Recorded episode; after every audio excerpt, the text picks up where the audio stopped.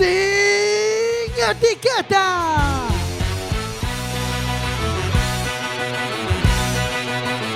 Quack FM, tu radio comunitaria.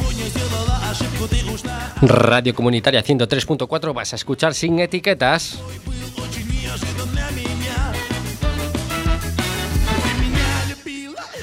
En el séptimo capítulo de nuestra segunda temporada hicimos nuestro programa quizá más serio políticamente hablando, ¿no?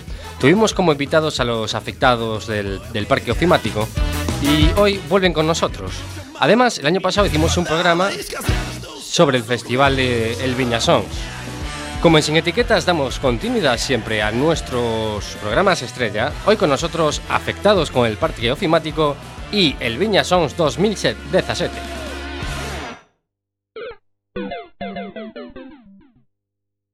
Sin etiqueta.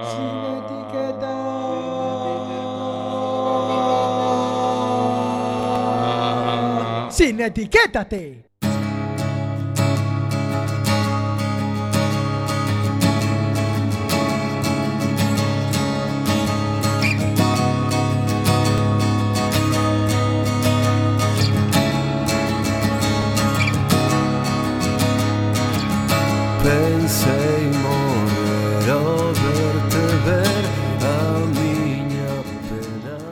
Y estamos aquí en la radio comunitaria como... Como lo dejamos de presentar, está aquí Bardanca de técnico de sonido con nosotros. Hola, y de fondo sona Xavier Díaz eh, facendo a intro dun tema de Machina porque María me pediu que puxera música en galego porque é o día das letras galegas dentro de pouco. Eh, sí, Xavier Díaz sei que lle gusta. Sí, eh, a resposta do técnico de sonido dixo Aquí sempre se pon música en galego, nena Está con nosotros tamén Jorge Graña Muy buenas noches. eh, Y ayudando a Bardanca en, en controles está Marina. Hola Bueno, y hoy con nosotros eh, vuelven a estar eh, Álvaro. Bueno, Álvaro. Boa noite Pilar Boa noite. y Luis. Hola, boa noite. Eh, bueno, como si, probablemente nuestros eh, flamantes oyentes eh, eh, los conocerán, porque ya estuvieron con nosotros en el segundo programa, eh, hablando sobre el- bueno, la problemática del parque ofimático del Viña. Eh, bueno, antes eh, recordar eh, a nuestros oyentes que pueden contactar por nosotros a través del teléfono directo a CUAC, que es el 881-012232, o bien mandarnos un no me tapes el número, mandándonos un WhatsApp al 644-737303. Tamén poden hablar con nosotros, tamén poden falar con nós no Facebook ou no Twitter. Agora mesmo temos a Marina Seis Dedos, Marina Seis Dedos a, aplicando todo o seu poder nas redes sociales. Así que Adri non, non teñen non teñen perda, eh? Non te, non teñen perda, o sea, quen non quere falar é porque non quere. Eh, bueno, eh, Álvaro, habéis sido parte activa como afectados del parque ofimático, esto ya, bueno, ya lo sabemos si quien no se ha enterado, pues es, por, es, es porque no ha querido, ¿no? Pero, eh, ¿cómo sigue esta trama en cuestión? O sea, después de... ¿cuántos, desde, hace, ¿Desde hace cuándo empezó esto? Bueno, isto empezou hmm. no eh, a haber movimientos de de rubo de Kansas, empezou no 2009, non? Pero bueno, isto xa ven arrastrándose de moito tempo atrás. E desde que hubo o derrubamento das casas, e hasta ahora o único que hubo foron boas promesas electorales no seu día pola marea e, e seguimos con boas palabras e feitos poucos. Efeitos poucos. É dicir, a marea nos sigue mareando. Eh, Pilar, pode estar de acordo? Totalmente de acordo. Pasamos de ter moita esperanza eh, na marea Ajá. a decepción. Ahora xa estamos aí, pois, pues, non sei. Vamos a ver, Seguimos, estamos igual que fai dous anos. Que dicir, eh, As cosas non a van. situación non cambiou para nada. Como comentabas é a mesma. antes, perdona Pilar, como sí. como comentaba antes Adrián, na nosa segunda temporada xa falamos eh, do tema cando foi a desgraciado derrubo da da casa de Álvaro. Eh, parece que agora mesmo non hai tanta zona, non estades tan presentes eh, nos medios, eh, non sei, parece que, que o tema xa está como un pouco extinguido, non sei Eu paso os venres por debaixo do, do, da ponte, vos vexo aínda, pero parece que xa non hai tanto ruido. Que pasou? Pois pasa que a xente tamén se cansa co tempo, non? Levamos moito tempo, moitos anos, a xente vai tirando a toalla, a xente que xa foi desafiuzada das súas casas, xa moita xa non quere saber nada do tema porque agora polo menos están tranquilas, aínda que vivan de aluguer, eh, teñan que facerse fronte a unhas cuotas, pois mira, van trampeando os medios, pois esquéncense de nós, ahora o único que preocupa son os cooperativistas. Quer dicir, fan presión, claro, son funcionarios eh, do xuntamento, do concello, están ali metidos, eh, están presionando. Quer dicir, pois é o que pasa sempre a ninguén lle importa xa a xente que foi desaloxada, iso é un problema como que xa non existiu nunca. É un pouco esta, esta mecánica política de Rajoy de deixar pasar as cousas claro, e ao final acaban apodrecendo, non? Eh, pois pues, efectivamente, Alex, é así. Entón, a nadie lle interesa. Pois, eh, falabades antes de que a estas alturas moita xente tiña que conocer o noso problema. Pois non, por desgracia non. Ainda que dar un montón de explicacións a maioría da xente, porque total descoñecemento, hasta o, xente que está eh, implicada políticamente. Pensan que nos fomos dali con un montón de cartos, uh -huh e que vivimos, bueno, de maravilla, que fu, nos fomos voluntariamente, que excepto catro locos que se fixeron resistencia, pero que a maioría da xente nos fomos todos sin casa, forzados a deixala, sin cartos e endevexados de por vida, non solamente nós, senón as generacións eh, vinideras que eh, os nosos fillos e os nosos netos, porque se tens que facer fronte a cuotas que en conxunto superarán os 300.000 euros, pois dime uh -huh. ti a min, a ver, cando tens que pagar un aluguer ou vives de prestado, que dicir, a situación é a mesma, claro. Como non somos visibles xa non existimos, xa non, que dicir, somos catro tontos que seguimos aí todos os verdes, pero es que levamos seis anos. E eh, bueno, a situación é, é bueno, é de límite. A situación é maravillosa, non? Entón, sen cartos, en casa e... Pois eso. E sen dereito a protestar, casi. E, e, e con débedas, que eso, bueno, que che diga... É como morosos do Ayuntamento da Coruña, porque como debemos xa unha cuota, a miña nai xa embargou unha, unha, unha serie de cartos que tiña que cobrar e xa non lle foron eh, xa non foron cobrados, xa se quedou o ayuntamento con eles porque é morosa co ayuntamento da Coruña porque ten débedas por culpa da, das obras de de urbanización do parque ofimático. E, por exemplo, eh, cales son esas promesas da Marea que quedaron no, no limbo? A, prom a promesa, a máis importante, é que as casas que estaban todavía en pé as iban desafetar do parque ofimático, porque a nosa parcela, que son as da saindo da cidade, que quedan na marxa dereita despois de pasar a SEA, bueno, pois pues é unha parcela de equipamiento. Non lles facía falta para nada derrubar a casa de Álvaro porque coñecían perfectamente que ali non se podía facer unha ponte polo desnivel que supoñía, que dicir que non se podía facer. Pero bueno, non sei cales foron as razóns do anterior concelleiro de urbanismo, eh, maldaz en principio, derrubaron a casa. Pero era unha parcela de equipamiento, iba unha ponte, ali iba un pilar na parcela de Álvaro. E ademais queda de eso de equipamiento, pero Equipamento me, me río eu a estas alturas. Eh, en palabras textuales do xefe de planeamento do Concello, dixo que que non, seguramente que ali non, non iba a ser unha parcela de equipamiento No futuro, equipamento quer dicir que serían zonas verdes, un colexio, non sei que. Uh -huh. Os colexios da, do, do, do, do parque ofimático falían no outro lado da avenida, non tiña moito sentido tampouco. Bueno, é unha parcela moi golosa, e había que facerse con ela, porque, por desgracia, aínda hai moita xente que quere seguir con o tipo de urbanismo que se desenrolaba nesta cidade, nesta cidade en, en toda España, non? Era o do ladrillo, hai que facer casas, hai que tirar eh, a xente que estaba sentada nas zonas, había que botala fora. Quer dicir, ir mm, botando poboación hacia as aforas, aquela que xente que tiña un arraigo, porque iso é moi importante, non se contempla. O arraigo que ten a xente de pertencer a un a unha comunidade, non? Entonces, bueno, creo que me estou estendendo moito en outro sí, tema, non, pero... que me perdo un pouco na pregunta. Entonces, bueno, pois eso, a parcela de equipamento, nos iban a desaloxar, quer dicir, a Marea prometeu que nos iba a desafetar. Desafetar quer dicir que as casas volverían a ser nosas. Pero só non falan de desafetar, din que non se pode, que é moi difícil, que non sei que. Entón, que van a facer como unha modificación para que podamos seguir nas nosas casas. Pero a min non me interesa seguir na miña casa, se non é miña. Porque a miña casa non é miña, eu estou de ocupa, esa casa non existe. Ti marcas a referencia catastral que tiña esa casa e non te aparece en ningún lado. Lembramos tamén que tanto Luis como Pilar son os seguintes uh, afectados en caso de, do derrubamento, ainda que como nos comenta Pilar, eh, eles xa non, non posúen esa, esa casa, non? Claro, non, non é nosa. A titularidade bueno, vamos a ver, a, eh, o, da parcela onde se asenta a casa é do Concello. A casa non existe como tal. Dicir, non, non teria que haber unha casa aí. Entonces nós aí somos un As casas denonse de baixa no, no catastro no ano 2009 uh -huh. por parte do ayuntamiento sin contar cos veciños, cos propietarios pro, cos propietarios das viviendas. Deron as, as baixas as casas de baixa catastralmente, e dir as casas non existen, aínda que estén en pé, as casas non existen. Sí, pero o triste é que nos seguían cobrando o IBI. As casas non eran nosas, pero a nós nos seguían cobrando o IBI. Esos son fallos sin, sin sí. importancia. Sí. non hai comunicación no Concello.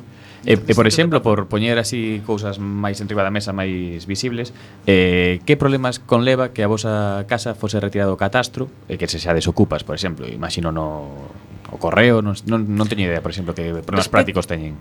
Respecto a eso non temos problema, nos uh, seguimos tendo luz, auga, uh, as, uh, os recibos van pasando, que non, non temos servicios gratuitos, eh? Uh -huh. non, eh, pagamos a parcela do outro lado. Vai ocupas máis cutres. Sí, sí. Va, estes son ocupas Verdad, de segundo eh, nivel. Digo, digo, eh, o, si que pinchar ocupa, a luz, joder. Pois pues por eso, pero non temos nin pinchado luz, nin agua, nin, bueno, non temos nada, quero dicir. Non sei, estás aí un limbo, pero Eso conleva que ti non tes un proxecto de, de futuro, de vida, non sabes? Bueno, tiña que arranxar esta ventana, pois non a vou porque calquer día me ven a carta de que teño que desaloxar a casa. É unha espada de Damocles que tes aí sempre encima da túa cabeza e dicindo, bueno, mellor estes non me votan, pero os seguintes que estén aí no Concello xa veñen a por todas. E Luis, perdón, eh, a, anteriormente, cando faláramos da outra vez, eh, nos comentarades que había houve moito apoio por parte de plataformas como por exemplo Stop Desafizamentos. Non sei se si estas estes apoios aínda se fan se fan visibles ou agora é eh, un pouco máis complicado. Bueno, os estos eh, desafizamentos hubo aí un, digamos, unha escisión porque os antigos membros pois houve aí un lío no medio e os antigos membros pois marcharon e os novos pois andan por outra banda. Entón si, sí, os antigos membros de, de Stop pois siguen apoiándonos en todo e son os que eh, nos siguen dando callo con nós que levan seis anos aquí e bueno, están respondendo. Eh, eu quería preguntar, claro, eh, Pilar, que xa baste de que non había comunicación no Concello con vos, non? Con todos os veciños afectados. Eh, todo isto xa comezou antes no anterior goberno, quero dicir, cando comezou todo, cando, eh, bueno, pois no 2009, cando comezou todo, que comentaba antes Álvaro, mm. sí. eh, aí sí que, quero dicir, hubo unha comunicación previa a todo ou tamén foi unha cousa...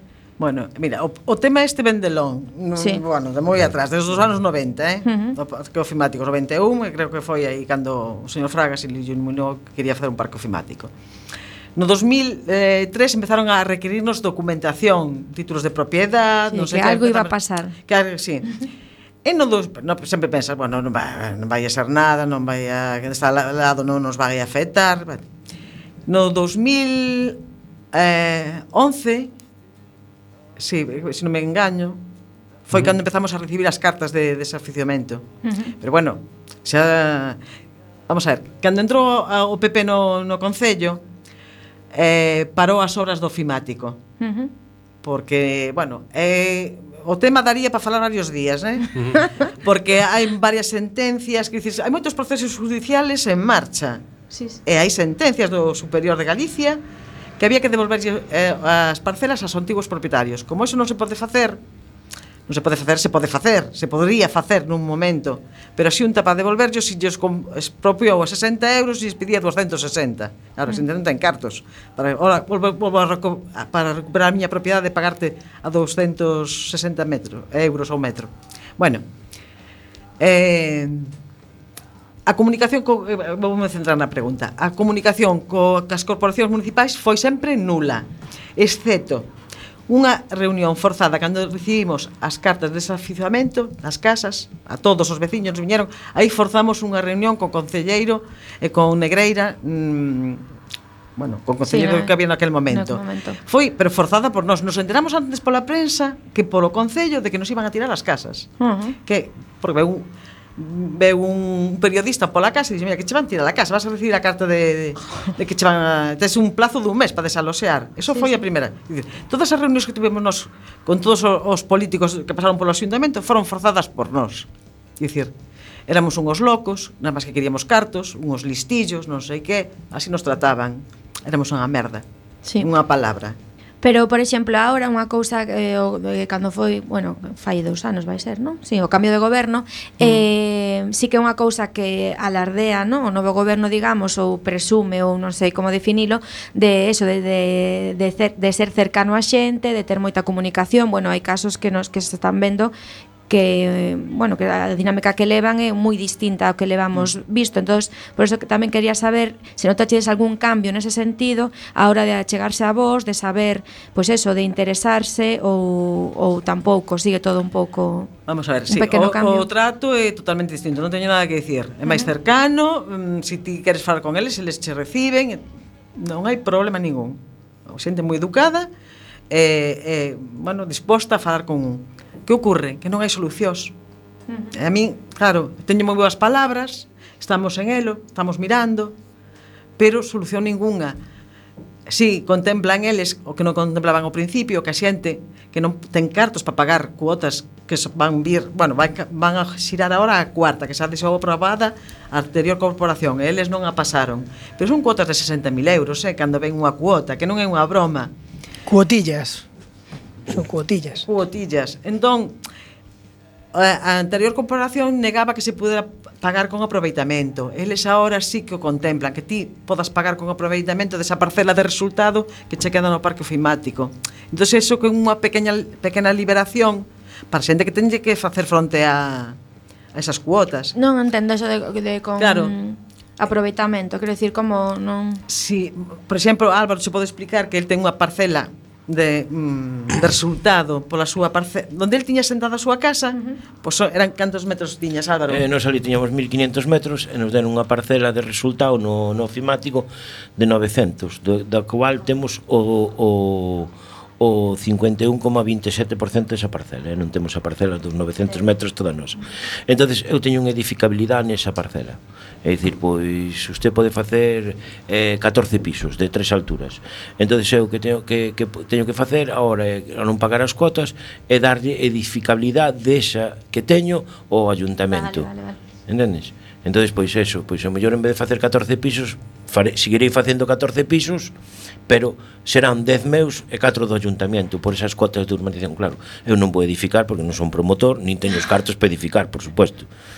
Entonces yo dará en unidades ponderadas que lle chaman eles ou metros de superficie. Sí, sí, sí. Claro, pero eles, eles de alguna forma ti sempre vas a salir perdendo, que si vas en cartos ou que sexa, o que teña unha parcela pequena pois que teña que facer fronte ás, ás cuotas que decir, cada vez vai quedar máis reducida. Claro, é que iso, pero... o problema o problema máis grande que hai é, por exemplo, eu que teño unha parcela grande non?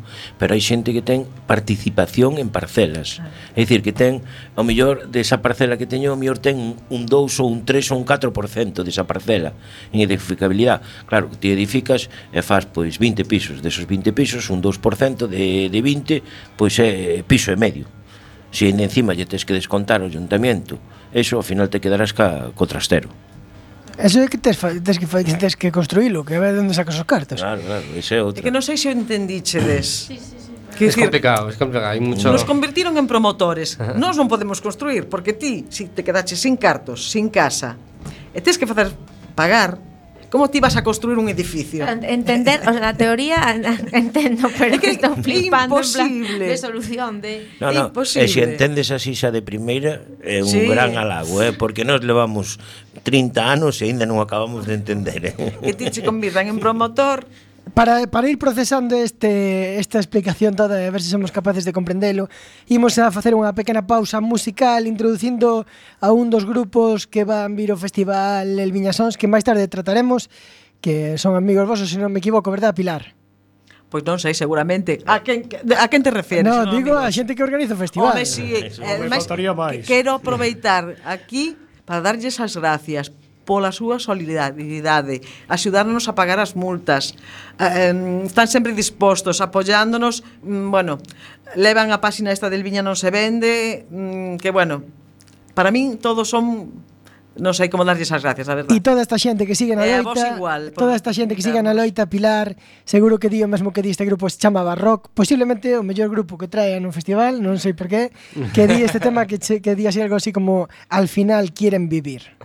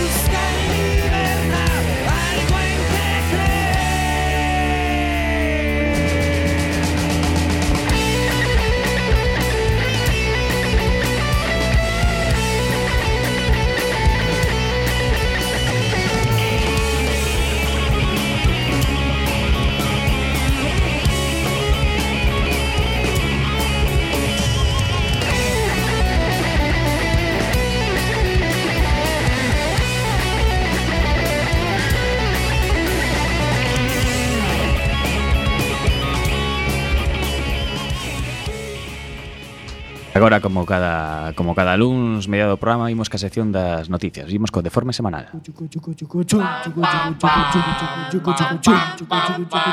El deforme semanal. Un bebé nace cun dispositivo anticonceptivo na man. Sei que houve un fallo, non? Pode ser. A ver, Lucy Helen, a, a nai, descubriu que estaba embarazada pese a usar un dispositivo intrauterino. O DIU non aparecía nas, nas, nas ecografías, Pois ben, o cativo, en sinal de victoria, saiu con el na súa man. Iso, iso sí que nacer triunfando, gañou unha batalla antes de existir. Que conste que, que eu creo que a noticia non é de, de todo verdadeira. Fontes máis serias confirman que o Diu puido ser atopado na placenta e fixeron o teatro de sacar a foto con, con el na man. Nah, eu quedome ca, ca historia épica. Estamos ante o novo Mesías ou Anticristo, como se di, como... Un xubilado utiliza eh, unha cerca electrificada para eliminar unha arritmia, unha, unha arritmia no seu corazón despois de non quedar satisfeito cos servicios do hospital. Isto é o colmo da automedicación, non? E, efectivamente. E, e curou con electroshock caseiro eh, da calle de 8.000 voltios eliminouse a arritmia. E curou. Isto é obra de profesionais, eh? non o intenten en casa. Unha empresa australiana adicase a cortar coa túa parexa, por ti. E como vai iso? Basicamente o que fan é contactar por teléfono e cortar por ti. Non sei, pero a min pareceme que iso vai traer máis problemas que solucións. Como che enganche na calle... Rematou, rematou.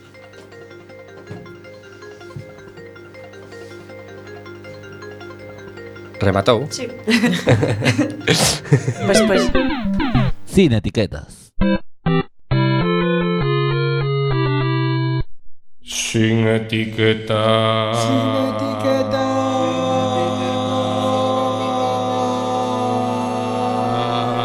Sin etiquétate.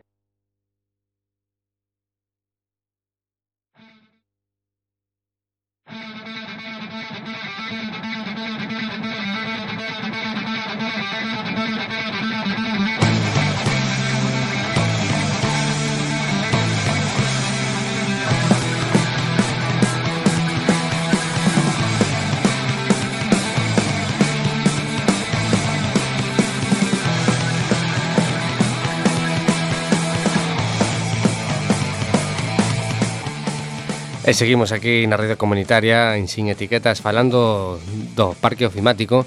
Eh, recorden que poden whatsappearnos ao CUAC ao 644-737303 ou, men, ou tamén chamar ao teléfono directo que é 881-012232 e seguimos aquí con... Repite, repite Adri, por favor, non vai a ser que alguén este anotando vale. e non se dé conta O teléfono é o 881 012232 E o WhatsApp é 644-737303 Aceptamos iconos. Eh, repetimos o número a Romina porque hoxe aínda non nos escribiu todavía, aínda non aportou a súa pregunta do día.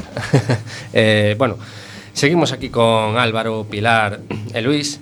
Eh, bueno, os venres ao mediodía estades entonces moi activos, non? Eh, comentábades antes, o sea, que que que facedes basicamente? Bueno, facémonos ver, máis que nada. Facemos, pero... É que se manifieste que estamos estamos aí, que decir, é que non podemos deixar a nosa loita. Quer decir, hmm. temos aí por costume ir Pero que, que facedes? O sea, poñedos aí ah, por bueno, Molina que... cuns cartéis ou sí, como sí, vai? Sí, sí, vamos coas cartaces eh, eh. ali estamos, levamos unhas banderolas, que decir, bueno, pois pues eso, eh, lanzamos un mensa, unha mensaxe máis que nada facernos visibles eh, que estamos aí, que seguimos na loita e que non nos damos por vencidos mm É que é unha injusticia tan grande que nadie se preocupe pola xente que votaron, como vive, en condicións, que decir, manter viva a a, a, a loita, a loita, claro, claro a chama de eh, eh, eh estades a darvos conta se, se isto ten está ten, a ter a, a repercusión que vos esperades. Eu penso que si sí ten repercusión. Vamos mm. a ver. A xente, inda que moitas veces pensa, eh, pensamos, bueno, pois pues a xente xa pasa de nós, non, non. Mm, falo con xente que a mellor che di, ves isto todos os vernos ali, pero ainda non arremañáchedes. Quer dicir, é que se dixemos eso, que nos queda? Que vamos a facer? Pois polo menos vamos estar aí dando caña. E logo temos o apoio del Viña non se ven destos rapaces que organizan o festival, que, bueno, non teño máis que palabras de agradecimento para eles. Son unhas persoas moi solidarias, xa non solamente ahora con nós, xa ahora pois xa o explicarán eles que van vir logo eh, con outros motivos, non? Nos, gracias a eles, eh, a estos desahucios, pagamos as multas que tiñamos que superaban os 7.000 euros de multas porque fomos multados, pois, pois, pois, a mellor pois solamente por estar ali, eh, que foi así moitas veces, por mm. feito de estar aí na ponte, ou na avenida, ou, eu que sei, sin motivo, sin facer nada. E, entonces, bueno, quen lle pode facer fronte a sete mil e pico euros? E non estábamos a mellor multados nós, eh? senón a xente que nos apoyaba que eh, na che doi máis que xente que ven ali eh, porque son sobradamente conocidos porque son mm. xente claro. xa, é que che di a policía sobradamente coñecidos porque eh, xente que loita po, po, contra as injusticias e apoia a xente que necesita pois por o simple efeito de eso de estar aí e ser coñecido porque apoia, a, en este caso, a, a xente del Viña e de Iris, bueno, Galán, que era, uh -huh. pois, eh, era, eso. A min plantexame, plantexame a duda de como evitar ese momento de xenreira de, de decidir botarse o monte cando ves que non vai pa diante a cousa e intentar solucións máis máis bestias. Eh. É que, que, bueno, estou falando eu, fale Álvaro. no, é que, vamos a ver, realmente moitas veces o pense, dices ti, pero que cojones estou facendo, falando mal e pronto, eh, se estou facendo aquí o payaso, eh, e ainda encima se rin de min. Isto había que coller eh, como eran as, as, as bandas do, dos irmandiños antiguamente que salía a xente cas fouzas, cas, cos jadaños, eh, cos tal, a calle a protestar pois realmente é que como sigamos así en este país que temos de, de, de, de fantasía, porque é un país de fantasía, porque estamos vendo os políticos todos como están salindo para diante, e, e, é o que único que nos queda salir á calle e loitar como, como loitaron antigamente as, as luchas dos irmandiños. E, e despois de tanta loita, eh, non vedes ningún tipo de luz ao final do túnel, non, non hai esperanza? Non, eu, eu digo sinceramente, a miña casa está derruída, xa non teño como que di nada que rascar porque non má van a volver a facer e, e o que único que, que podemos luchar ahora é polas dúas, tres casas que quedan en pé intentar conservalas pero bueno, vai, para min eh, o mellor é unha disolución para eles o que digo, e eu lo digo moitas veces que que como cambio o goberno entre outra vez os que tiñamos os amigos pepiños esos van a, a tiralas no momento preciso que poidan. Eh, por exemplo, non hai eh, a mellor algún recurso, algunha instancia que teñades moita fe nela? Non, porque hai órdenes judiciales xa de automáticamente derribo das vivendas. Eh, cando foi o derribo da miña vivenda estaba o orden judicial, podía 28, e eles sabían que había unha unha sentencia que se paralizaba o, o parque ofimático. Os dous días de derribar a vivienda se paralizou o parque ofimático. E había unha sentencia firme. Eles sabían desa sentencia, pero había que tirar a casa de Álvaro porque Álvaro estaba facendo moito ruido porque estaba apoiado por estos desahucios. Eh, de feito, o día anterior veu o jefe da Policía Municipal amenazarme de que se eu votaba a xente destos desahucios da miña casa, que no ayuntamiento tomarían outras medidas comigo. E dixen, oye, pero vamos a ver. Eso car, parece unha práctica de, de mafia, non? Sí, sí, sí, sí. Mm. Eso estamos vendo a nivel nacional. Todas as semanas sale un señor corrupto do partido de turno e aquí non pasa nada. Ahora que ahora está metido o fiscal, o primo do fiscal e toda a familia aí metido e en este país non pasa nada. Non hai máis que ver a, a noticia de hoxe, se o habedes lido, eu lino na, na opinión, de que Xestur, que foi Xestur foi a que empezou o parque ofimático, co señor Couceiro ao frente. E empezou comprando os terrenos que é os que falaba Pilar antes, que son os dos reversionistas, que hai que devolver esos terrenos, e os terrenos a xunta eh, pagounos a, a 10.000 pesetas que eran 60 euros o cambio que ainda eran en pesetas e pois para que os devolveran quería 260 entonces como había xente que estaba disposta a, a dar esos cartos correu moi, moi pronto a venderlle aos cooperativistas sin, sin gastos de urbanización nin cuotas, ni nada, libres de impuestos os, ou libres de gastos as parcelas para que edificaran. E vemos hoxe unha noticia de Xestur que está empeñada polos polígonos urbanísticos que ten na ciudad da Coruña en toda Galicia en en 124 millóns de euros que a Xunta non pode vender por baixo do seu precio porque senón é a ruína de Xestur. É dicir, estamos intentando facer máis polígonos de vivendas, máis polígonos industriales, cando sobran 30.000 vivendas. E polígonos industriales, cantos hai por aí que agora podemos ir a mirar, e cantas empresas hai que han quebrado, que han cerrado, naves cerradas, e, na, e seguimos pa diante co polígono Morás, co parque Fimático, eh, vemos outra ayer, outra en Carballo, Faro Nariega, outra urbanización que se fixo que está abandonada porque non houve compradores, temos a de Miño, e o parque ofimático será igual. Ahora porque hai catro cooperativas que están edificando aí porque lle sale moi rentable edificar conforme lles vendeu a xunta libre de gastos, libre de todo es, es, es tal, pero porque ver, foi a punta de lanza aí. A xunta meteu aí as cooperativas como punta de lanza para que digamos o parque ofimático se cuidera urbanizar. Claro, porque... se cadra, se cadra o mellor ahora, Luis, era facer un, un centro comercial que non temos moitos.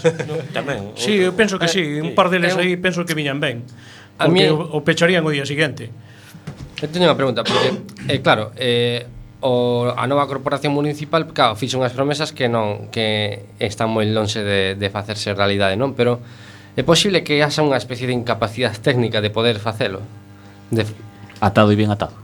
Mm, atado e ben atado. Mira, cando se teñen, cando se hmm. ten interés de facer as cousas, hmm. se fan. Se si non miremos para a Estrella de Galicia, que había un campo de fútbol aí, uh -huh. eh? que non se podía facer nada, pero como era a Estrella de Galicia e Hijos de Rivera, sí se puido facer. Por que non se pode facer no Parque Ofimático en Elviña? Porque non hai vontade política ni somos fillos de Rivera. Si non, xa estaría feito. Eh, eu teño unha pregunta un pouco estúpida, porque é moi sinxela, que é unha resposta fácil que, que normalmente as cousas cando pasan é porque alguén saca cartos ao final. e antes mencionaxe desa, bueno, a Don Manuel, Dios lo tenga na gloria, mm. Eh, eu quería preguntar se realmente hai alguén ou alguénes que hayan sacado carto desto. De Vamos, vamos, ver. vamos a ver, aquí os que viñan era o señor Paco Vázquez ao frente seus amiguitos promotores que eran os que querían realmente que o parque ofimático fora para diante porque o que querían era cando estaba no boom especulativo da construcción e feito viñeron a comprar terrenos e compraron terreno no personalmente. parque personalmente, ah, os, os promotores o señor Jove, o señor Fontela XXX eh, viñeron a comprar terrenos para, para eh, a verdad que en aquel momento Pero bueno, o que vendeu, pois mira, vendeu ben e, e, e, e colleu cartos, porque se pagaban. Naquele momento se se pagaba é o que quería vender non como pois nós que non quixemos vender porque nós o que queríamos era conservar as nosas propiedades éramos felices co que tiñamos éramos uns privilegiados, porque estábamos na ciudad, como quen dice, ca túa casiña, cun hortiña, e catro jaliñas, unhas leitujiñas, e... entonces bueno, eso se nos dixo o señor Martín Fernández Prado, que nos olvidáramos que eso era un privilegio, eso non o podíamos seguir tendo.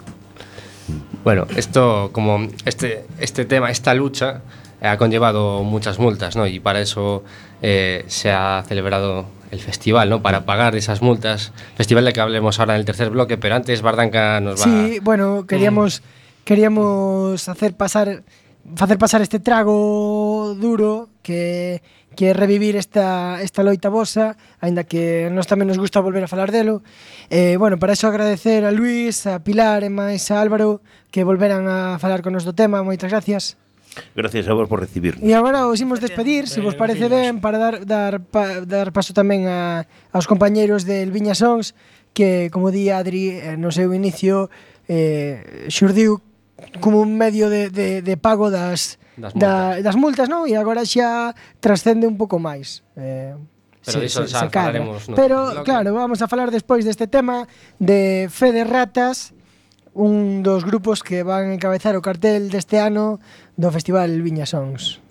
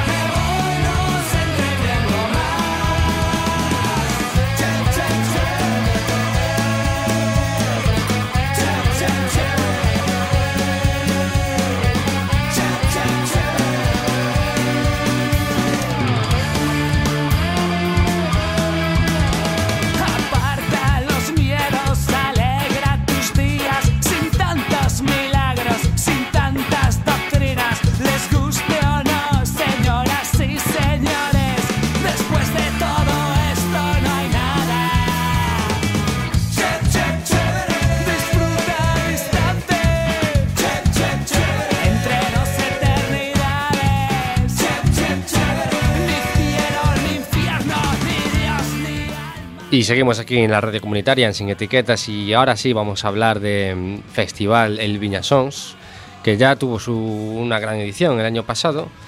Eh, y está con nosotros para hablar de esto uno de los organizadores, Iván. ¿Qué tal, Iván? Eh, eh, sube un poquito el volumen aquí. Eh, ¿puedo ¿Se me oye? Ahora sí. Buenas noches. Buenas noches. Buenas noches. Eh, antes de nada, ¿qué valoración hacemos después del último festival? eh, pos, positiva, é dicir, creemos que asistiu bastante xente. Hmm. Decir, eh, Pese a la que cayó.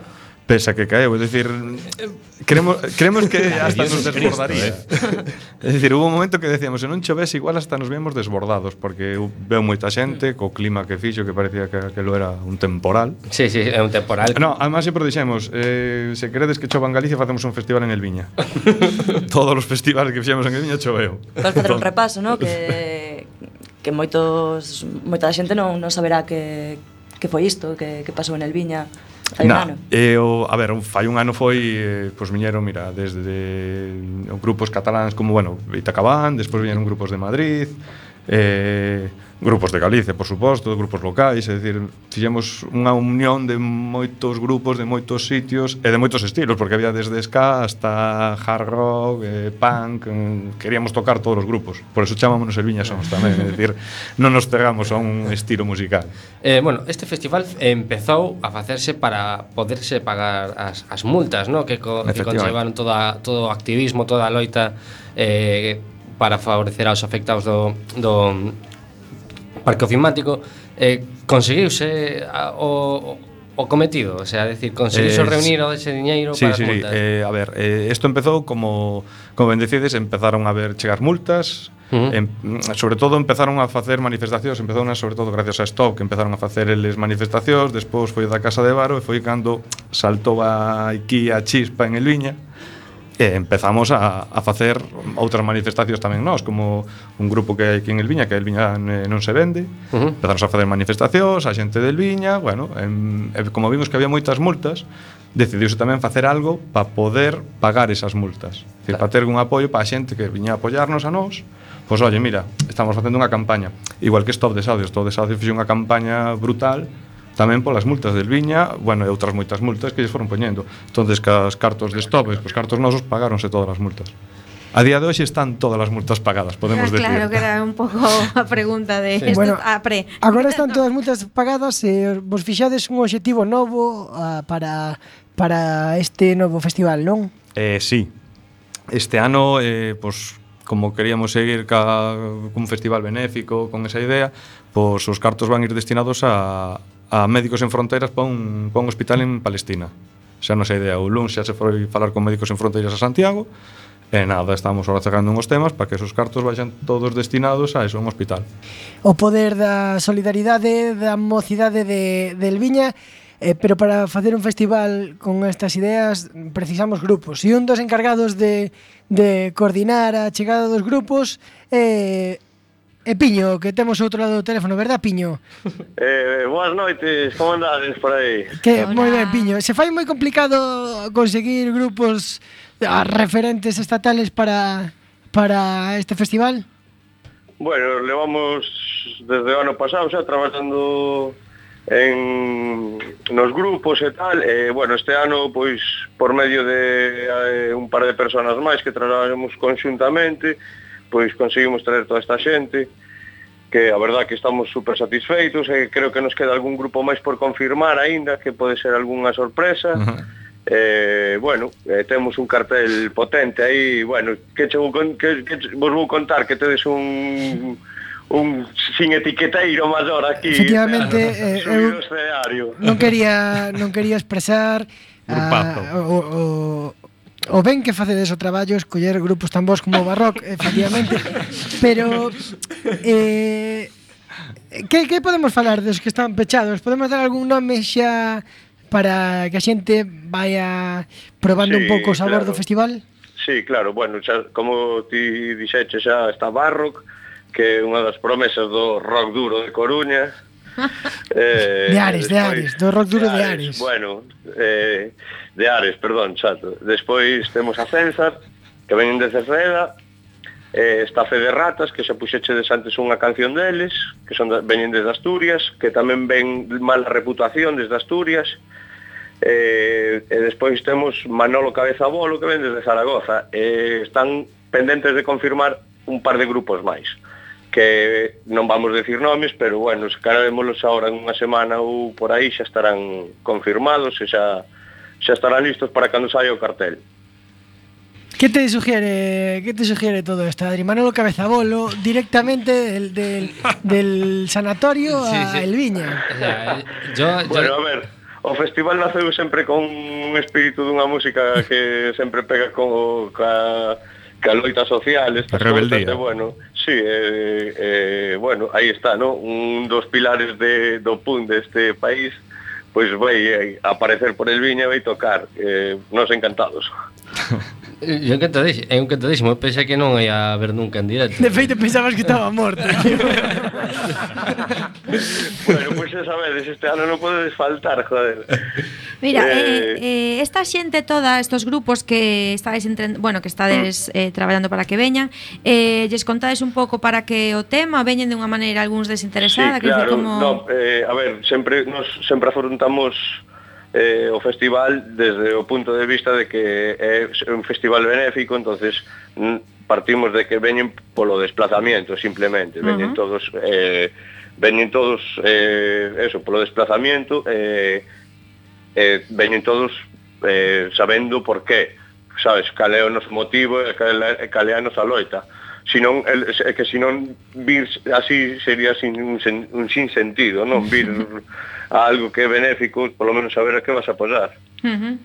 E Iba, Iván, a hora de a hora de montar un festival así, eh, cando te xuntas con tantos amigos para montar unha festa destas, non se fai un pouco complicado, non se crean certas tiranteces. Perdichedes algún amigo nesta historia? No, ao, ao revés, é que creo que ganamos. Sí, porque... gana, o único que se perde son horas de sono. Sí. Despois, gana... Só se perden horas de sono, pero ao final ganas amigos, porque traballas para outra cousa, non traballas para pa ti. É dicir, ahora vamos recaudar cartos, pois cantos máis recaudemos é para un hospital, é para a xente que necesita, pois hai que eso, hai que traballar, hai que a veces sí, a veces discutes, claro que discutimos, todos temos unhas opinións, temos unhas outros outras, pero bueno, debatimos, debatimos, debatimos. Eso, que agora está de moda que as palabras hai que medirlas moito, debatimos. eh, xa leva des tres anos de festival con este, sí, ¿no? bueno, cuarta edición. É a cuarta, a, cuarta, edición, é a, cuarta edición que en realidad é unha quinta edición porque hubo un El Viñasons xa fai por polo menos eh, 10 anos ou 12 anos alá, xa, unha cousa, fora unha cousa moi cativa eh, eh, quedaran nun, nun solo ano. E agora retomámoslo fai tres anos e a cuarta edición. É a cuarta porque o primeiro ano fixemos a lo loco, dous no mesmo ano, xa dixemos, a la veña. Facemos un enero e outro septiembre, veña. eh, eh, parece sí, que... había moitas multas que pagar. e, e parece que o festival chegou para quedarse ou, ou que? Eh, bueno, esperemos que sí, é eh, algo que é algo que temos en mente, pero bueno, se sabedes que neste mundo da farándula, pois un día podes facer unhas cousas e o ano seguinte cambia todo completamente. Eh, a ver, non depende depende no, de, depende mai, moito de outras persoas, non só de nós. Entonces, mentras haxa apoio, pois pues, nós estaremos aí, pero sí, non claro. depende de nós. A idea claro. é facer un festival anual benéfico, sexa a casa que sexa, é dicir, creo que está ben que haxa un festival benéfico de música que non sexa tan mainstream, indie, ¿no? digamos. A ver, os artistas teñen a posibilidade de conseguilo máis que os políticos a día de hoxe. entonces habrá que confiar nos, nos artistas que nos levarán seguramente a mellores momentos que os políticos. E para colaborar nese, neste festival, quero dicir, a entrada é gratuita, en verdad, non? Quero sí, claro. Eh, o Hai que, beber. O que, claro, eso é o, o que iba. Eh. Hai que beber. Como... O que se gañas bueno, é de nos bares, non? O sea, sí. nos bares na, na, na barra. Sí, eh, aí van, podemos decir, máis máis En realidad os cartos que facemos é eso, eh, barra, uh -huh. e despois eso, temos patrocinadores moitas veces, claro. pois xente que nos axuda, que merchandising, merchandising uh -huh. e, e pouco máis, é dicir, este ano igual sí que poñemos uns postos de comida, que tamén é unha idea así para facer máis bonito ou animar máis o festival, é dicir, facer unhas postos de comida tal variada. Uh -huh. E para que, coman e, beban, e para que coman e beban os asistentes tamén, tamén que pobriños, que senón son son este ano a verdade que vai ser o ano que máis tempo se prolonga o festival porque empezamos ás ás 12 da mañán sí. e temos ah, Ai, con actividades aparte. Oh. Sí, bueno, hai unha hai unha exhibición de boxeo, de capoeira, Uh -huh. eh, para, eh, sobre todo orientada para os máis cativos son eh, despois hai pola mañán un, par de grupos que olvideime de decir vos, pero sí que, que, que están pola mañán porque só estaba contemplando o, o, o cartel da noite pola mañán van estar Pablo Díaz co Tic Tac e eh, Arturo Rodríguez que o nome de, de artístico é Indomable Indomable eh, daqui da ría en formato acústico sí. uh -huh. Claro, sí, uh. era, era, era eh, claro, este ano son desde as 12 da mañan hasta as 5 da mañan é o ano que máis tempo vamos vamos a estar Así que xa sabedes. Traballando, ah, traballando. Traballando eh, eh, eh, tamén o tempo que máis que full, eh, vamos a estar de, de cara ao público máis tempo, entonces o público tamén necesita comer algo. Eh, por eso van, pon, vamos poñer uns, uns puestiños de, De bocadillos de, de comida E no merchandising contemplaxe deixa os ponchos e os paraguas ou aínda eh, Bueno, este ano como espere, esperemos Este ano esperemos que como é a, na, na, na porta do verán Vamos esperar que non haga, faga falta chubasqueros nin paraguas. Carpa vai a haber, eh? Sí, carpa vai a haber de todas formas. E despois de, de tanta, tantas horas de música, Piño Iván, eh, Os veciños, como falábamos antes con Pilar, Álvaro e máis Luis, estarán hasta o carallo de vos ou vos axudan? Eh, bueno, os veciños eh, nos temos que eh, expresar a nosa máis grande agradecimiento porque eh, eles o apoian e, bueno, habrá algún que non lle guste, non? Como en todos os lados, pero a maioría general, general é que nos apoian e que, bueno, sabes, el viña eles ven que el viña ten un posto en algún sitio por en alguna por algo. Moitos veñes a festa, eh. Sí, a maioría se animan a festa. Sí, eu lembro o ano pasado que que había ali de todo, nenos pequenos, xente bastante maior, había había de todo. Digo, estos eran os políticos. Vecinos. De, de, non, de non dormir. no, pero é, é o que pretendemos, que sexa un festival para todo o mundo, que claro. é que todo o mundo se senta cómodo, que, que, que veña a escoitar música, que haxa música de variada e, e a beber. Sobre todo beber. eh, eh, Adri, que falta que falta nun festival que Unha acampada libre, non? Ah, no, no, no, aí estamos. Fracando, sí, pero... podemos montar aí as, as quechuas no, no Monte que... del Viña, a ver se nos desaufan eh, a nos lamen. Claro, eh, eh, a verdad que o sitio onde temos donde facemos o festival eh, é eh, un pouco complicado para para para montar unha zona de acampada, pero bueno, ten a ventaxa de que está... Complicado é no barrio do Agra. aí non hai piqueta que entre, pero...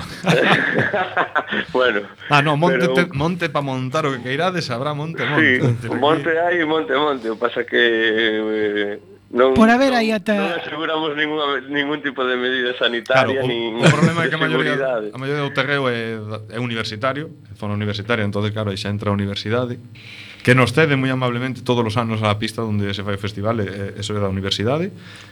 E despois, claro, a maioría das fincas que hai todo isto que hai por aquí é privado. Dir, mm, sí, a, a campa. a ver que che dimos o día. Por haber aí ata un castro, así que hai sitio para acampar. Si sí, historia temos a mazo. Nada, cando dure dous días xa, xa tedes que buscar as no, solucións. Sí, sí, sí, claro, sí, claro. Isto sí. vai crecendo xa. Bueno. Cando, cando vai crecendo, xa tú. Hmm. Bueno, moitas grazas por estar con nós, Piño. Eh... Nada, gracias, gracias a vos, que xa sodes como o programa oficial do festival, porque... E enhoraboa por, por, por ter tan bo gusto, Piño. é algo que me caracterizou desde sempre, un gusto, un gusto musical. Bueno, bueno des despedimos te, eh, Piño, que imos eh, pa, pa, facer as preguntas difíciles a Iván, para que non teñas ti ese problema. Ok, moitas gracias, Mira, Un saludo, Piño. Pásalo ben, gracias. Mm. Eh, bueno, y bueno, tenemos que ir cerrando, pero tenemos un minutito. Bueno, entonces...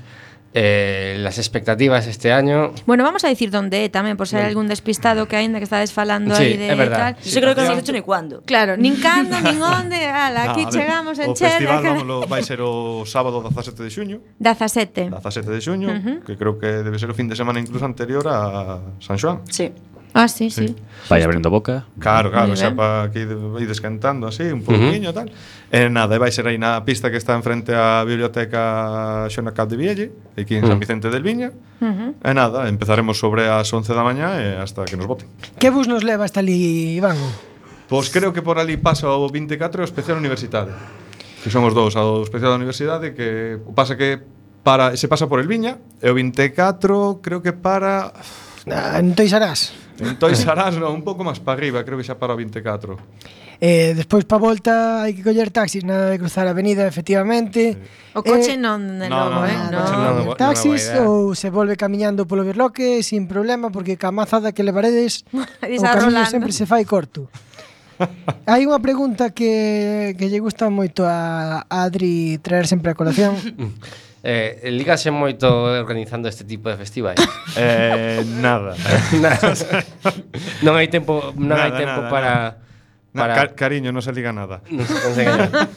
pois satisfeita no, esta duda. No, non se liga nada porque estás todo o tempo traballando, é o malo. O malo que, mira, que nin ves os grupos. Mitad das veces non vemos nin os grupos. No, claro. Pois nada, non é un bo negocio, Barda. Bueno, pois eh, imos rematando xa. Como pouco se liga, se, polo que mm. vexo se liga o mesmo que facendo un programa de radio. o, o doble, non? Nada de nada.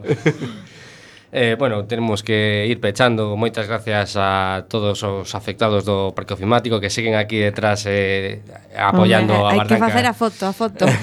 eh, bo traballo de Bardanca. Eh, gracias eh, a bo traballo teu tamén, Adri, barriga, para variar, para variar. Barriguita despeinada. Boa noite. Graña. Boas noites. Marina. Buenas noches. Y gracias, Iván, por venir. Moitas gracias a vos. Y nos vemos el lunes que viene. Sí, para, para despedirnos, si te parece, Adri, mm. vamos a disparar unha destas curtas de fe de mm. ratas para abrir boca para o programa. Cando pues, nos vemos, Adri? Pues, eh? Cando nos vemos? Eh, a, a la fe de ratas No, hombre. Ah. Nos, no seguinte No, ah, lunes. el siguiente lunes. Oh, pero si quieren volver a escuchar este programa, tenemos el, el podcast en Radio Co. O bien enchufas eh, Quack a las 9 de la mañana. O vendres. El viernes y Ujú. Seguro. ahí estamos nosotros. Sí, sí, sí, sí, doy fe. Fe de rato.